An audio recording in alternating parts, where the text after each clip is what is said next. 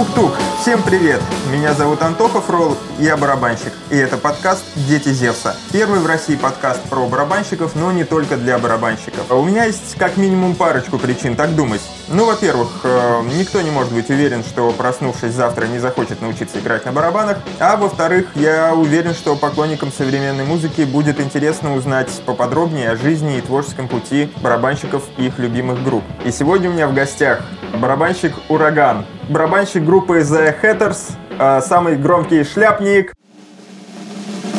Дима Вечеринин.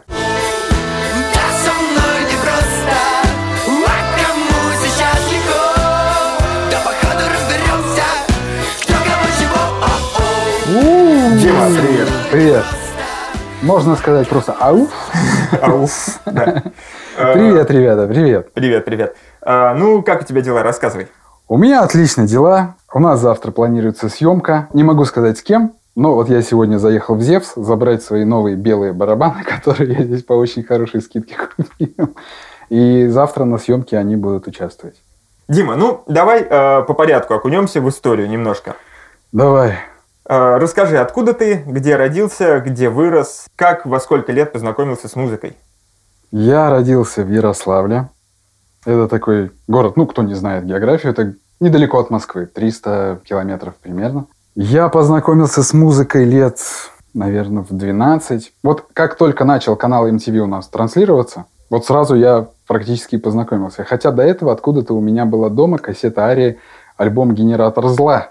Огонь. И я тогда слушал ее и не понимал, как это все. С первой песни. Как он это играет, я не понимал. Потом появился еще какой-то телеканал, кажется, Муз-ТВ, и наше радио. И так вот я окружился немножко рок-музыкой. А на MTV тогда крутили и Нирвану, и Металлику. Ну вот все, что мы с детства так и любим и до сих пор слушаем. И смотря вот эти клипы, я больше всего обращал внимание на барабанщика в группе. Мне еще был интересен басист, но я не совсем понимал его роль. То есть, если гитара все понятно, ну, вокалист поет, что делает басист, и почему у него четыре струны, а у кого-то пять, а у кого-то шесть.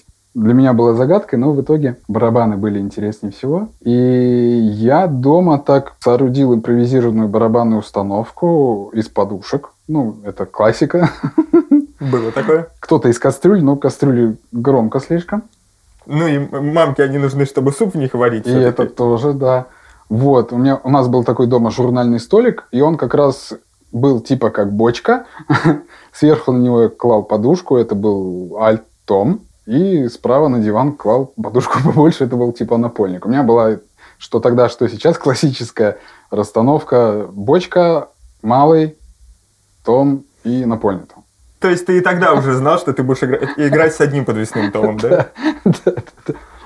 Вот. Железо у меня было импровизированное. То есть я просто вот махал вот так по воздуху, представляю, что у меня здесь два крыша висит. Тут еще чайные всякие. Ну, вот как вот у Джона Ота.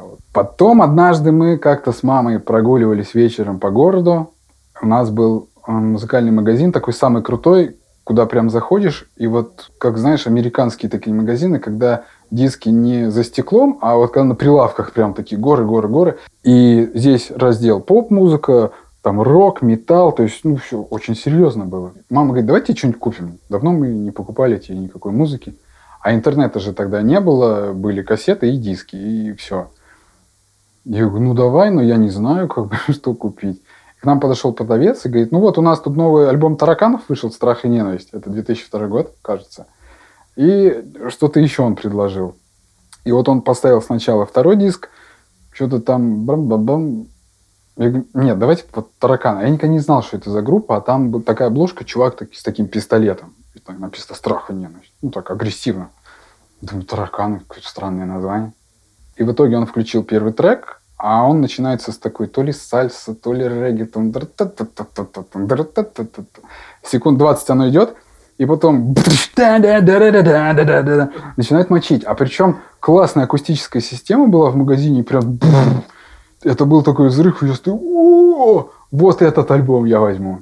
И я этот альбом прослушал миллион, наверное, раз. Так немножко я познакомился с панк-роком. Ну, потом, конечно же, наив. что-то еще из таких вот динозавров. Были местные группы у нас в Ярославле из Рыбинска, Т-34 играли, такой поп-панк интересный. И, конечно, вот, приходя домой, я под это тоже калашматил, как мог. Потом у меня оказался DVD Guan Apes, концерт, кажется, из Голландии, тоже начало 2000-х. Эту кассету я тоже просмотрел, не знаю, миллион раз. То есть каждый раз, когда я приходил из школы, пока родителей дома не было, я включал видик. Весь концерт вот выигрывал прям. Вот, вот. Я думаю, что сейчас меня посади, я тоже вот все сыграю, вот как там было. То есть, если, например, завтра к нам приедет Гуан Эйпс э, без барабанщика, тебя можно смело сажать за барабан и... Я на самом деле до сих пор играю Guan Apes, когда приезжаю э, на репточку под вечер, когда уже все ребята ушли. Я играю Папороч, альбом Infest, до сих пор мой очень любимый. Guan Apes, э, Proud Like a God и Don't Give Me Names, вот они прям у меня один за одним идут. То есть фактически я представляю, что я вот на концерте, иногда думаю, вот классно было бы, вот они бы приехали, и вот он бы там ногу себе сломал, а я бы, да, я сыграю, ребята, я все знаю. Э, Во сколько лет ты сел за барабанную установку? Как это произошло? У меня были приятели, они жили в Подмосковье, и они уже в то время чего-то там бацали. Я тогда еще ходил вокруг да около и не сидел еще ни разу за барабанной установкой. И для меня это было, ну, вот что-то вот за гранью вообще вот что-то, чего-то реального. И они как раз репетировали где-то в школе и взяли меня с собой, и там были прям барабаны. А мати, по-моему, ну, самые отстой. Но на то время они звучали шикарно. И же- железо тоже было, по-моему, тоже Амати. Но оно прям, знаешь, оно не, не гнулось. То есть оно бум, вот так вот. Никакой амплитуды. Вот. И я как раз, по-моему, сыграл без аккомпанемента, без всего э, Guan Apes Big in Japan. И мне так понравилось. Я думаю, блин, клево. Надо что-то делать. А мама с папой давно как бы видели, что я закрываюсь в комнате по вечерам и что-то там включаю музыку, что-то там делаю. Я говорю, так, у меня репетиция, не заходить. То есть я там делал какой-то примерный концертный свет, чтобы там какой-то луч, такой лампу так ставил, такой сидел, чтобы палочкой, знаешь, так прям мелькало. Мне прям нравилось. Но мне до сих пор так нравится, я до сих пор световиков прошу, чтобы дайте мне луч, блядь. Вот. И, в общем, там поигрывал, ну, по воздуху или там по подушкам, как. Вот. И она потом подошла ко мне, мама, и говорит, слушай, так у нас же здесь в соседнем квартале дворец пионеров. Там же есть оркестр. Наверняка там есть барабаны. Пойдем узнаем. А я был очень скромный такой, застенчивый. Я говорю, ну, пойдем, да, да. В итоге она меня взяла за руку и туда отвела. Действительно, там были барабаны. Там был отдел духовиков, кого-то еще, и как раз вот барабанов. То есть вот было три преподавателя, которые организовывали вот Биг Бенд. Когда я попал в, вот в какой-то начальный состав, меня освобождали от занятий в школе, то есть мне прям давали справку, что ваш ученик у нас задействован, там освободить, отпустить, все. Я вместо школы, это был класс восьмой или седьмой, шел вот в дворец пионеров, как раз это был конец декабря, новогодние елки. У нас уже была тогда сцена, нас одевали в какие-то вот костюмы, все одинаково одеты. И вот каждый там на тарелках, я там что-то играли. И я проходил э, вот в этот джазовый оркестр, наверное, года два. Но я всегда хотел лупить вот прям жирок. Я говорю, Александр Павлович, вот, вот- вот смотри, вот, вот- вот хочу вот так. Он говорит, ну да, да, да, подожди, сейчас вот свинг сначала освоим. Ну ладно, хорошо. Ну, свинг, на самом деле, в то время, может быть, зря я не стал в это углубляться, потому что интересные фишки там всякие есть, которые сейчас иногда применяются. Вот. Но все равно хотелось лупасить от души. И всегда мне нравились размашистые барабанщики. В то время мне очень нравился Дима Снейк из Наива. Забегая вперед, вот рас- расскажу одну историю, когда мы с Хэттерс сыграли на чартовой дюжине в Ледовом дворце в Питере. Как раз там играли The Matrix, где он играет сейчас. Я об этом узнал в самый последний момент. Фактически я случайно пошел на сцену, потому что наш чек был после них. Я смотрю, он прям стоит, вот кумир моей молодости. И я стою, смотрю. Я к нему не подошел. То есть я не знаю. Ну, я не то чтобы... Я не растерялся, я просто подумал, ну, мы же сейчас типа коллеги, мы же на одном мероприятии выступаем. Ну, вот что я к нему подойду, скажу, ты мой кумир? Нет. Ну, я так посмотрел, думаю, ну и ладно, и ушел. Оркестр, значит, два года вот это продолжалось. И как-то раз вечером пришли ребята со двора. Пришли и говорят, слушай, нам сказали, ты на барабанах классно играешь. Я говорю, ну да. Хотя такое. я там что-то... Все, что я мог играть. Мы тут сейчас группу собираем. Не хочешь с нами поиграть? Я говорю, ну можно, а что играть? Металлику сейчас будем играть. Я думаю, ну давайте, да. А в итоге они скинули песни, которые, ну, вот прям вот эти металюжные с карданом. Я думаю, блин, как это вообще играть? Но в итоге мы чего-то там попробовали. Они тоже ничего не умели играть. Вокалист ничего не мог петь. Ну, и я там что-то побрякивал. В общем, из этого особо ничего не получилось. Какое-то время мы порепетировали и разошлись. Есть Не выступали ни разу, не просто. Нет, вообще, у нас был там еще один детский центр по- поближе к дому. Вот мы в нем там в маленькой комнатушке, чуть больше, чем это, так закрывались, и там на Уралах ребята играли. Даже гитары ни у кого не было. То есть вот все, что было вот в этом детском центре, все использовали. Но мы недолго поиграли, наверное, полгода, а потом уже как-то я познакомился с другими ребятами, у которых уже было свой, свой материал, своя авторская э, музыка. И вот э, уже ближе это был такой панк-рок, но тоже как бы такой, без перспектив, так скажем. Но просто играть-то надо было и интересно. И ну вот с ними поиграл. Как-то назывались они? Ну, чтобы зафиксировать Ой. в истории. Они первоначально назывались Mental Reservation. Ну, я сказал, ребят, ну это слишком длинно, но это никому не надо, вы что. А тогда выпускался журнал «Фуз». Я говорю, давайте назовемся «Фуз». Коротко и ясно. Причем это какой-то еще гитарный эффект говорят. Во, класс, для рок-группы. Они такие, ну, ну давай, ладно. Ну, в итоге вот назвались таким именем. И, ну, мы сыграли там 3-4, наверное, концерта. У нас был в Ярославле клуб «Партизан». Э, Все приезжали туда, просто альтернатив на тот момент не было. Каждый вторник играли местные команды, и каждый вторник после концертов были тяжелые дискотеки. 30 рублей стоило 0,5 пива. Каждый упарывался как мог. Золотые времена были. Да, но тяжелая дискотека, вот до сих пор, я если где-то подвыпью, что крайне редко сейчас происходит, и если где-то начинает играть там лимбискет или что-то, я, ребята, сейчас танцпол мой, ну-ка, начинается вот это. Потом познакомился с другими ребятами, уже они были на тот момент более м, интересные, перспективные, и а- уже был такой, знаешь, альтернативная музыка, это было тогда очень модно, вот эти широкие штаны, разноцветные волосы, там что-то еще. Вот это прям вот тусовка, я прям хотел туда попасть. И попал. То есть они меня не хотели брать, но потом взяли от безысходности. И группа называлась Inside. Прошло какое-то время, я познакомился с группой Снег-Снег. Это уже группа э, ближе к эмо, к эмо-волне. На тот момент это уже седьмой год. Ну, то есть, как музыка развивалась, так и ты вместе с ней. Да, то есть я вот плыл по этой реке. А, и как раз с группой «Снег-снег» через полгода или около того мы переехали в Питер. И когда меня принимали туда барабанщиком, они сразу сказали, что мы через некоторое время планируем свалить в Питер. И если ты как бы не готов ехать, то мы тебя не возьмем. А я на тот момент был молод, горяч, мне было лет 20, наверное, седьмой год. Я говорю, я поеду. Я согласен. И в итоге, да, мы переехали. Ну и потихоньку начали выступать в Питере, потом еще в какие-то города ездили, ближайшие.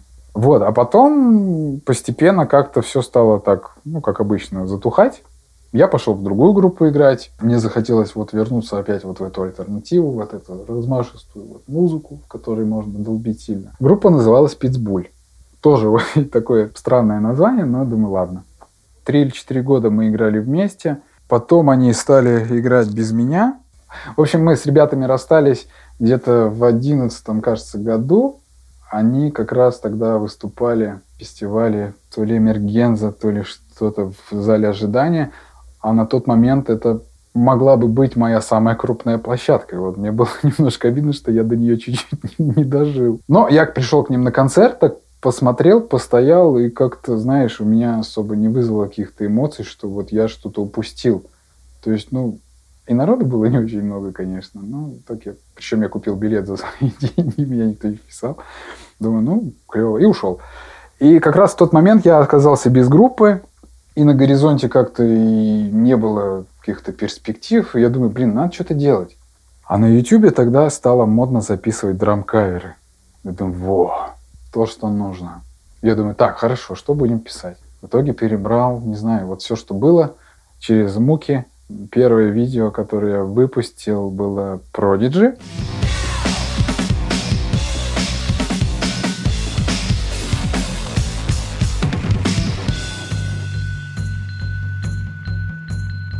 Я подумал, блин, странно брать один трек. Возьму я сразу шесть. Вот, и я, в общем, кое-как их там что-то склеил, причем в программе для монтажа видео. Я думаю, ну, странно записывать одну песню. И экономически это невыгодно идти на студию ради одной, одной песни, потому что, ну, час-полтора вы расставляете микрофоны, полчаса вы записываете, ну, надо записать побольше. В итоге, по-моему, первая сессия была из трех песен.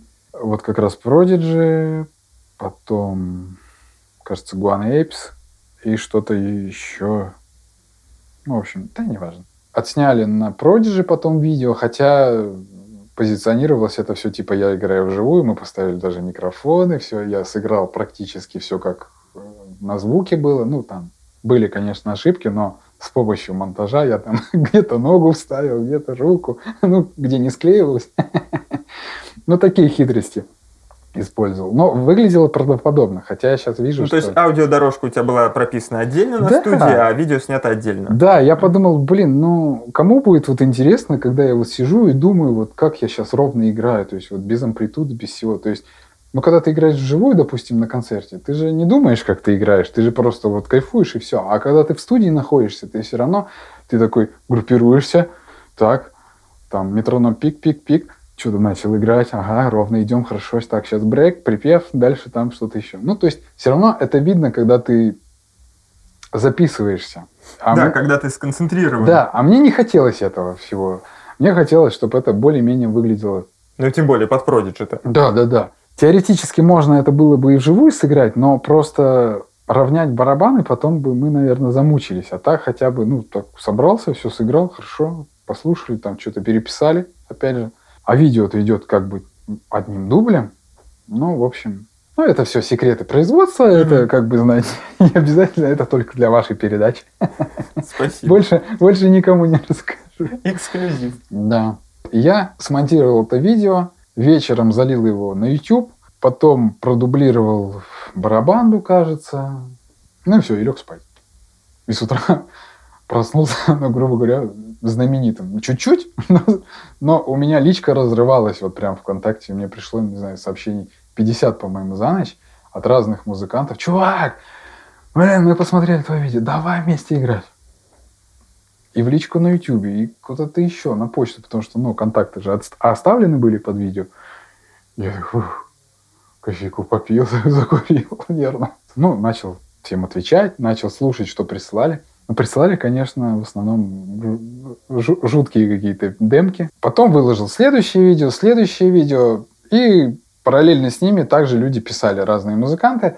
Я бы не сказал, что на тот момент все драмкаверы, они как-то принесли прям какой-то ошеломительный результат, которого я так ждал. Но люди смотрели, вставляли комментарии, то есть...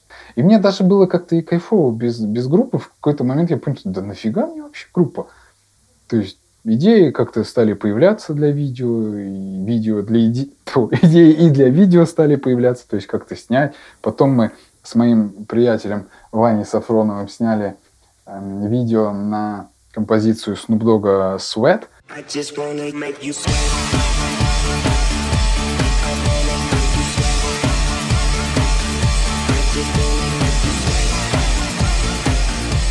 Она была дико популярна на тот момент, то есть по радио она дубасила вот каждый день, ну вот 10 раз на дню. И однажды я, я звоню, Ваня, слушай, у меня такая идея классная. Я сейчас на гитаре попробовал тут вот что-то наиграть. Давай, я сейчас к тебе приеду, там, когда у тебя будет время, посидим, демку какую-нибудь накидаем. То есть вот барабаны примерно я им отправил. Он такой, все, приезжай. Я приехал с бутылкой коньяка. В итоге мы там у нас был еще третий наш приятель Слава Тимошенко на тот момент. Они жили просто с Ваней вместе. В итоге мы сходили еще два раза за коньяком.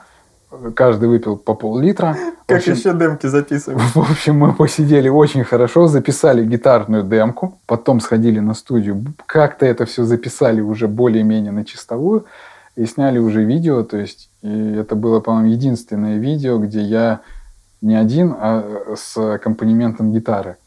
Но на тот момент оно прям, ну, бабахнуло. То есть мне написали еще больше людей. Потом как раз, кажется, Ваня позвал меня в группу МП3. Это проект Александра Конвисера, бывшего вокалиста бригадного подряда. Я вообще не знал про эту группу ничего. Ваня говорит, панк-рок. Я говорю, заебись. Он скинул какие-то песни, причем они были прикольно сделаны. Я говорю, да, давай, давай поиграем. И мы собрались на репетиции, поиграли, и ребята вроде как меня приняли.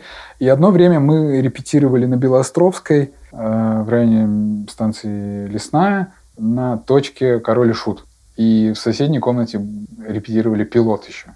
И, Да. групп- и группа Декабрь там еще. Да, да, да, да, да. Знаю это место.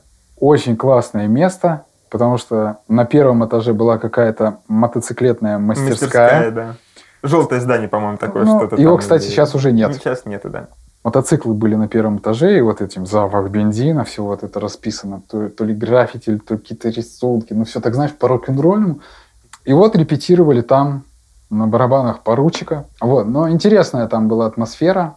Какое-то время мы поконцертировали с МП3, записали даже что-то, но группа-то на самом деле уже была такая полумертвая, и особо никому ничего и не надо было. То есть мы как-то пытались э, расшевелить, ну что-то так и не получилось. В итоге как-то само собой это все заглохло, а я как-то вот опять стал вот один.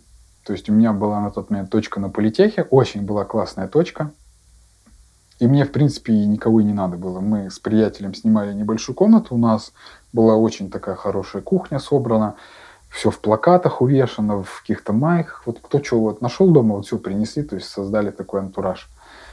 Вот. Туда даже было просто приятно вот после работы прийти, так чайку налить. И немножко так вздремнуть. Вот. А потом Как гараж у мужиков раньше, да? да, да. И как раз это уже мы подобрались к 2015 году.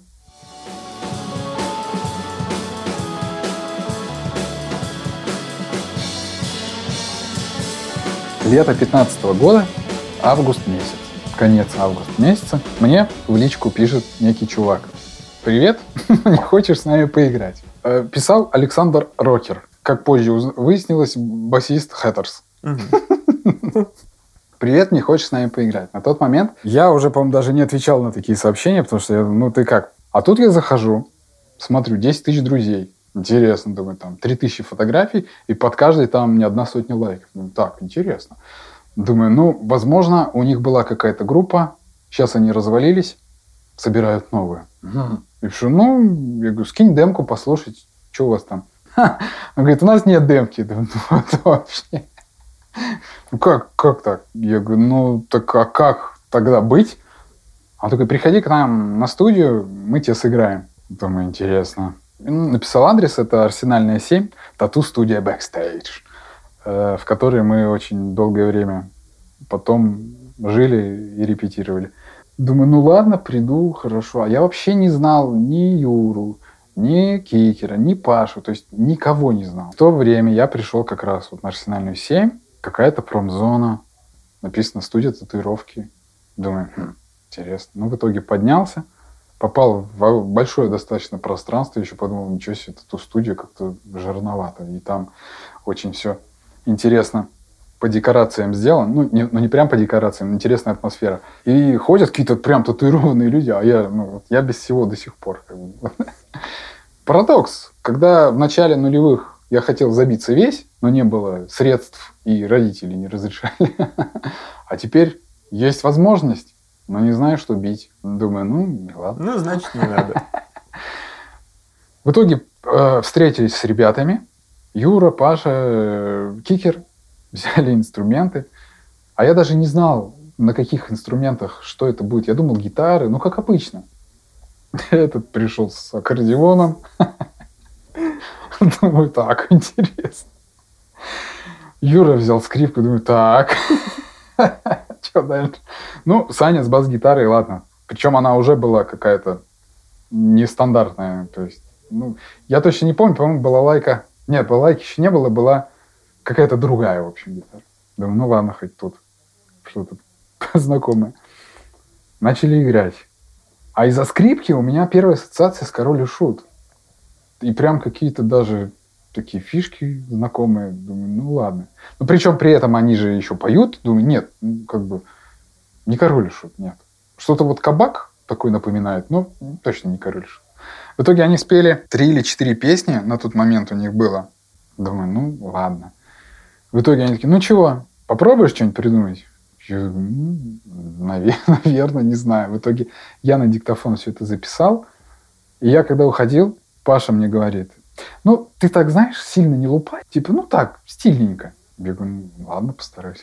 А через 10 метров меня схватил Юра и говорит, так, надо очень громко все сделать. Вот прям вот херач, вот System of a Down, чтобы было. То есть они между собой забыли поговорить, да? Это до сих пор так происходит, на самом деле. Вот знаешь, как добрый и плохой полицейский. Вот так вот. Думаю, ну ладно, хорошо. В итоге я приехал через какое-то время к себе на точку. Думаю, ну ладно. В итоге что-то начал пробовать. Что-то как-то думаю, ну, вроде это слишком жестко. Начал полегче. Это вроде слишком мягко. Думаю, ну, значит, надо середину. Значит, взять этого, этого как-то вот распределить. В итоге, да хрен с ним, что я парюсь. Просто вот взял, сыграл Russian Style. Вот, вот как вот он записан на альбоме, вот так его и сыграл. Угу. Записал кое-как, дома все как-то это свел в программе для монтажа, опять же, видео. Отправил, думаю, да и конем это все. Вот как вижу, так и отправил. Все. Я художник. Молчат. Там день-два. Молчат. Ну, значит, не взяли. А я никого не знал, потому что из них Юра на тот момент снимал сериал э, «Тысяча чертей какая татуировка». У них был сериал «Забитые». То есть в своих кругах их прям знали. И Кикер там снимался.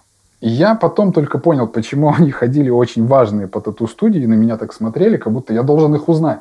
Ну, в общем, какие-то люди с татуировками на меня очень странно смотрят. Вот. А когда я навел справки уже потом, через какое-то время, оказалось, что там прям такой сюжет, то есть ребята прям видеопродакшеном занимались. Хм, интересно. И через несколько дней вот этого молчания они написали, все, пошли репетировать. И мы пошли как раз 1 сентября 2015 года у нас была первая репетиция. А мы разобрали первые, по-моему, шесть песен, вот которые были. И как мы их собрали, мы пошли на студию «Контакт», э, Институт профсоюзов, записали барабаны, бас записали, ну и все остальное. В итоге вышел альбом «Полная шляпа», потом, uh-huh. который Ургант презентовал в прямом эфире. Первый раз мы как раз поехали на Урганта. Вот, и с тех пор вот пошло-поехало по сей день. Ездим, играем, снимаемся. Расскажи, а каково это было, вот, когда вы выпустили альбом, и вот, ну, был же какой-то этот вот момент, когда ты, ну, грубо говоря, стал знаменитым? Какое-то было у тебя внутреннее удовлетворение или, или что-то, вот, что ты испытал? Я немножко из-за такта расскажу. На тот момент, когда мы познакомились, даже не то, что когда мы познакомились, вот как раз лето 2015 года, когда уже затухли совсем MP3, эм я думаю, блин, ну надо что-то делать, либо не делать, а может, ну его нахер вообще эту музыку, ну уже сколько лет прошло, а мне уже почти 30 было на тот момент. Как бы такой критический возраст, на самом деле, для музыканта, потому что многие мои приятели в разные года наших каких-то сотрудничеств и чего-то подобного, они просто как бы продавали весь свой инструмент и шли кто в офис, кто на производство, то есть ну, полностью отказывавшись, отказывавшись от музыки. Ну, может, там на гитаре что-то дома сочиняли и писали в стол. И как раз вот клуб 30 лет, я к нему подходил, и я это чувствовал, потому что я понимал, что, ну, блин, ничего не происходит. Вроде я стараюсь, что-то выпускаю, выпускал, что-то пытаюсь как-то с кем-то сконнектиться, там что-то найти. Но на тот момент даже как-то и групп-то не было на горизонте. Единственный был проект, в который я мог вписаться – а, нет, не единственный. Сейчас вот две истории вспомнил. Каким-то образом мне кто-то написал, что в Алай-Оле нужен барабанщик, а я как раз только-только в то время устроился на нормальную работу с белой зарплатой, в, в белом халате надо работать, чистота, порядок. И мне вот пишут, ну блин, мы даже что-то с ними списались, они скинули, какие песни разобрать, но в итоге так и не встретились. И барабанщиком на тот момент стал Ляпа, басист Бзика. в Алайоле он стал с ними ездить. И параллельно каким-то образом я вписался в Бзик. и начал с ними репетировать. Но группа на самом деле клевая, то есть в плане вот панк-рока и поп-панка они реально мне нравились. Причем я их знал очень давно по песням еще, которые крутились на Иван в 2009-2010 году. И в итоге я был, по-моему, предпоследним барабанщиком, с которым они умерли. То есть после меня, по-моему, кто-то еще с ними играл. Да. Так, а что я хотел рассказать? Ну, собственно, вот э, какие ты ощущения, какие эмоции были ли какие-то, когда ты понял, что вы известны с Hatters? А, что, что вот она группа, Точно. которой не было раньше у тебя и... в жизни, и прям вот этот взрыв. Понимаешь, поначалу было действительно непонятно, куда, точнее, к чему эти песни приведут. Они мне нравились, они мне нравятся до сих пор, их приятно играть по сей день. Но в тот момент как бы это все было очень непонятно. И никто, по-моему, не понимал, куда же это все э, вырастет. Но начались съемки, нас под крыло взяли Little Big Family, мы сняли Russian Style, по-моему, клип. До этого мы уже выступали в разных небольших клубах и почти, по-моему, каждую неделю выступали в баре «Почта» на Владимирской. И туда уже постепенно приходили люди, все больше, больше, больше. Начались уже какие-то концерты в Москве, то есть уже там 300 человек стало приходить. И, понимаешь, мы как-то пропустили вот эту среднюю, средний сегмент клубов, скажу по-другому, мы, грубо говоря, из бара сразу прыгнули в тысячный зал, что в Москве, что в Питере. То есть группы, в основном, которые вот идут очень много лет к тысячным залам, ну, 10 лет, мне кажется, минимум, мы перескочили вот ну, за год, по-моему, полтора, даже, может, меньше. я даже, если честно, сам не знаю до конца, как это получилось, но поначалу это было вот реально как во сне. Я никогда не думал, что со мной может такое произойти, потому что, ну, сколько групп было, сценарий примерно один и тот же. Вы собираетесь, что-то написали, записали, демку туда, демку сюда, выкупили билеты, распространили их, выступили там в Орландине, грубо говоря. Все. Перед своими же там 20 друзьями. А здесь очень странно, здесь как снежный ком, все больше, больше, больше, больше. Бац, и тысячный зал. А потом стадион, то есть, ну, «Зенит-арена», когда мы играли на открытии, ну, это же капец. То есть мы никогда не были на таких аренах. И, по-моему, там через день мы играли на чартовой дюжине в Москве, в Олимпийском. И там было очень плотно людей. Большущая сцена. Ну, вот реально это не верилось три барабанные установки на сцене, которые работают по очереди. И пока одна группа собирается, там огромный экран закрывает это все, а другая группа выступает. И потом наоборот, то есть они вот так вот ездят туда-сюда, по центру большой экран, который тоже закрывается, на нем чекается машина времени или что-то такое, и мы прям видим, то есть вот всех этих людей, которые уже, ну, сто лет в этой рок-движухе. Но это было очень неожиданно. И когда за кулисами встречаешь известных людей и думаешь, блин, нифига себе, ну вот они вот рядом. Ну как бы спокойно реагируешь на это, но это все равно непривычно.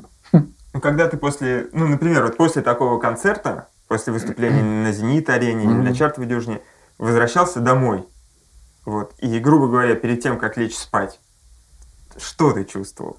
Ну, было какое-то вот это, вот я хочу выудить из тебя. А. Ну, типа, охуеть! Или там, вот это я крутой там, или да что вообще происходит? Ну, какая эмоция? Вот что вообще происходит, это было как раз вот как, когда резко пошли вверх. Я, к сожалению, не, могу, не вспомню после какого момента. Но просто событий было настолько много одно за другим. Но вот знаешь, вот как самолет вот набирает высоту, и вот мы вот так же вжались в сиденье и полетели. А обычно после больших каких-то вот очень больших концертов, что тогда, что сейчас, ты приезжаешь домой и думаешь, а, наконец-то это все закончилось, можно спокойно спать лечь. Потому что, как правило, за, за день до этого концерта ты практически не спишь. Ты ложишься и думаешь, так, что я тут играю? Ага, так, тут там между песнями переключить. так, этот туда пойдет. Так, по отмашке все. Оркестр.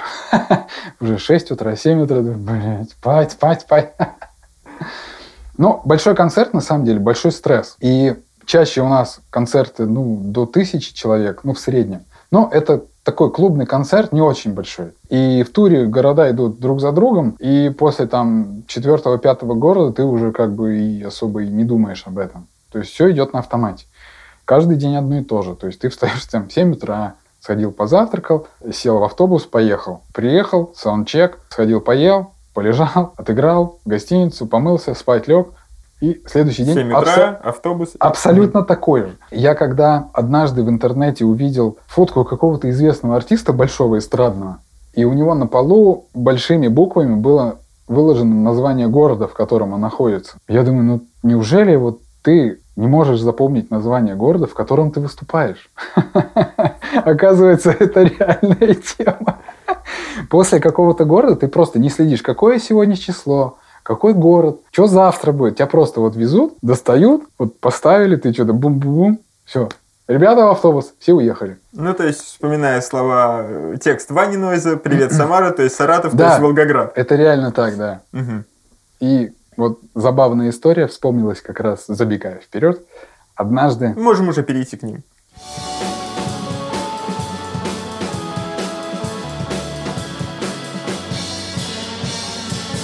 Однажды в каком-то городе у нас был построен тур таким образом, что в конце каждого концерта мы на телефон записывали приветствие для следующего города. И как раз где-то мы были, подошел наш директор как раз с телефоном, то есть уже все наготове, кажется, отдает его Юре, Юра идет с микрофоном, инструктирует людей, что нужно говорить. И забывает, какой следующий город. А на сцене рядом никого нет, то есть спросить не у кого. В итоге он стоит, инструктирует и такой, «А, и вот надо сейчас, значит, это записать. Блять, что? Прибегает сквозь, блять, какой завтра город? И все такие, «А, Самара, Волгоград, там, Челябинск. Нет. В итоге там, Псков, о, да, надо записать вот приветствие. То есть это все вот это вот судорожно, то есть сейчас это не передать, а на тот момент все таки знаешь, и не посмотреть, телефонов-то ни у кого ж нет. Мгм. Ну да, все оставляешь это в гримерке, Да. чтобы не мешало. Ну и стандартная, стандартная, мне кажется, ситуация, которая, мне кажется, была у всех, когда э, вокалист выходит и говорит, «Эй, привет, Рязань!» А это не Рязань, это Волгоград. Я, такой, «А, я ж пошутил, вы же знаете, или там какой-то отмазка. Все такие, «У-у-у». Да это шутка, шутка. А, понятно. Доездились. Вот. Ну, ты знаешь, много историй, но у меня как-то стирается па- память. Я как-то вот, знаешь, вот Ну, события подряд, а- одно за другим, и они повторяющиеся, и это нормальное свойство памяти, Да. оно просто не фиксирует это. А так, если вот ну, посидеть или там слово за слово как-то там цепляешься, и что-то приходит на ум. Мгм. То есть, ну, в ходе разговора. А так, ну, много всего было. Ну, единственное, что вот на зеленых концертах я знаю, что в Аматоре была хорошая традиция, в бутылку из-под воды водку наливали. И когда между песнями Даня пил, а там водка. Вот мне кто-то рассказывал. Или муку насыпали в чайну. То есть хлыщ, и ты весь в муке сидишь. У нас такого, по-моему, не было. Ну, вы еще сравнительно молодая группа, у вас все впереди. Дима, такой вопрос. Э, Что из новой музыки, из новых релизов недавно послушал, что понравилось? Я очень мало слушаю новой музыки, современной. Иногда ко мне вот приходят э, группы, ой, и группы, и песни, которые уже 2-3 года уже существуют. То есть их уже даже и, не слушает никто, а для меня только дошло. Допустим, я недавно для себя вновь открыл Killers группу. Из последнего вот у меня тут Дэвид Гетта, Blur, Song 2 Очень, очень актуальная новая А, музыка. и группа мультфильмы «За нами следят». Отлично. Это вот последние три композиции, которые я... Иногда, понимаешь, иногда что-то вдруг всплывает в памяти, потому что я вот убежден в том, что в нашем детстве музыку как-то писали то ли более качественно, то ли она была более въедчивая. То есть то, что мы забыли, но все равно, если вот она заиграет вот в данный момент, мы все равно что-то начинаем напевать, и как-то даже слова приходят на ум. Буквально, если, если ответишь, ответишь. Э, У вас должны были быть концерты на Украине. Что случилось? А там карантин, насколько А, я понял. карантин, То есть всё. граница там закрыта, туда. Мгм, Ну там, я так понял, в принципе мероприятие остановили опять. мгм. Поэтому отменилось. Ну, вот насколько я знаю. Иногда мне люди пишут с Украины, ну чё, чё, когда? А я даже не знаю, что ответить, потому что, ну, я не заведую концертами. Или когда вы приедете в Брянск? Ну, блин, вот, откуда я знаю, куда мы приедем в Брянск? Спроси лучше, там, какими палками я играю, я тебе скажу. Да, кстати, вкратце, на чем ты играешь? Ну, раз мы заговорили о палках, я использую Goodwood 5A. У меня на репточке стоят барабаны Yamaha Stage Custom. Достаточно простая установка, но звучит неплохо, и мы на ней записали альбом фортепиано. Железо Zildjian K Custom, есть э, различные хэты Sebian, Zildjian K, Zildjian A, несколько чайн, тоже Sebian и Zildjian. Малый барабан у меня Pearl Joy Jordison. Очень классный барабан. Его очень многие хвалят. Мне приятно, потому что ну, это уже такой ветеран. Он пробивной такой, да. Да, но это, конечно, не Pearl Ultracast, потому что тот дыч вообще. В туре мы используем еще триггеры Roland на бочку и на малый. Важное для меня в игре в Hatters это динамика танцевальная, потому что в рок-музыке ты можешь в груве немножко назад, вперед, где-то слабо, где-то сильно, а в танцевальной, то есть как драм-машина. Мгм. То есть, ну, от меня, ну, этого не требует, но я чувствую, что это Что нужно. надо, да. Ну и ребята говорят, то есть класс, класс, вот прям вот машина, машина. Спасибо, спасибо. То есть вот песня «Я делаю шаг», допустим, в ней не нужно вообще как бы сильно играть. Я очень тихо там играю, ну, для своей амплитуды, потому что я-то люблю, ну, прям вообще. Единственное, что меня всегда останавливает наш э, звукорежиссер Андрей Тимофеев, он говорит, блин, ну, пожалуйста, можно потише? Мы тебе заклеим тарелки. И они заклеивают, понимаешь? Даже в стадиуме заклеили.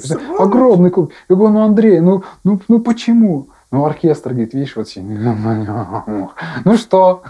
А мне играть, у меня луч. Знаешь, я артист. Они не понимают ни черта. Да. И там действительно небольшая амплитуда совсем. И даже малый барабан звучит по-другому, когда в него потише играешь. Но это мне сказал звукорежиссер. Я, к сожалению, не могу спуститься в зал и послушать, как это звучит. Я поэтому всегда завидую и Паше, и Кикеру, и Юре, потому что они на радиосистемах, они могут просто в зал выйти и послушать. А я не могу.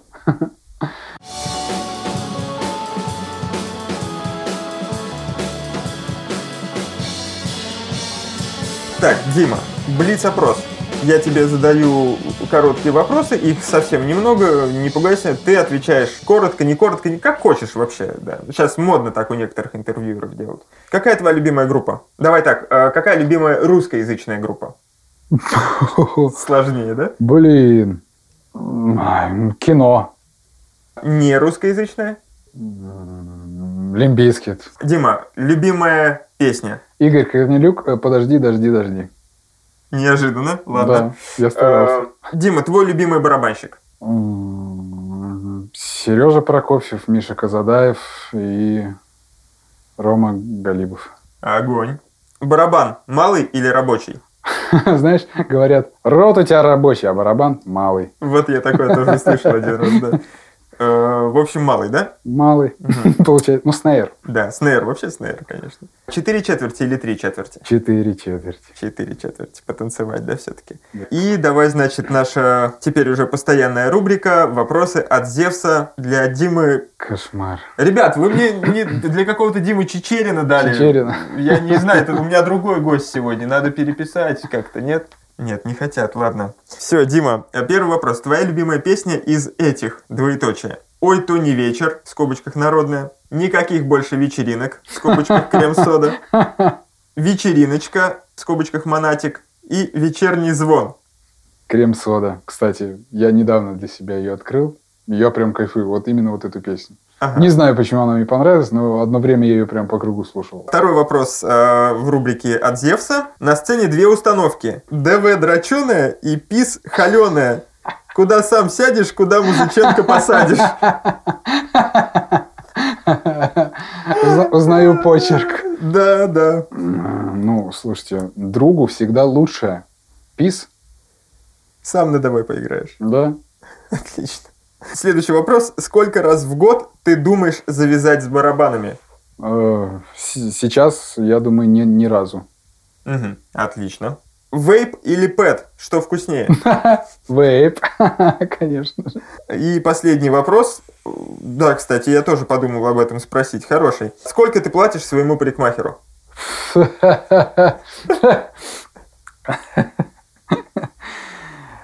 Э, Ну, в среднем по стране.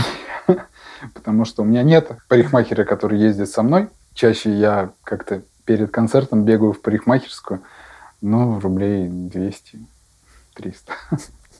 Отлично. У меня очень экономичная стрижка, на самом деле, и очень быстрая.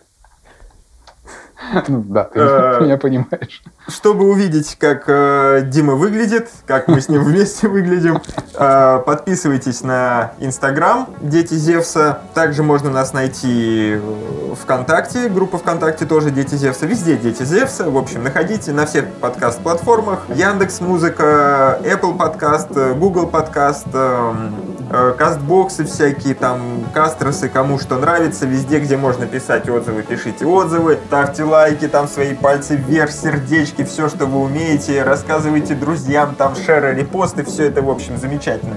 Сегодня я благодарю Диму за интересную, увлекательную беседу, веселые истории. Спасибо, что позвал. Спасибо, что пришел. Было Дима. очень, очень приятно. Благодарю также магазин э, Зевс Драмстав, э, который находится в городе Санкт-Петербург. Также большое спасибо Диме, это, это за музыку для подкаста и помощь э, в монтаже. Дима, короткое маленькое пожелание нашим слушателям. А, ребята, я желаю вам всего хорошего. Верьте в себя, и все получится. Четкого вам клика и кочевого грува. И это Всем тоже. пока. Пока, ребят. Дима, спасибо. Спасибо, что позвал.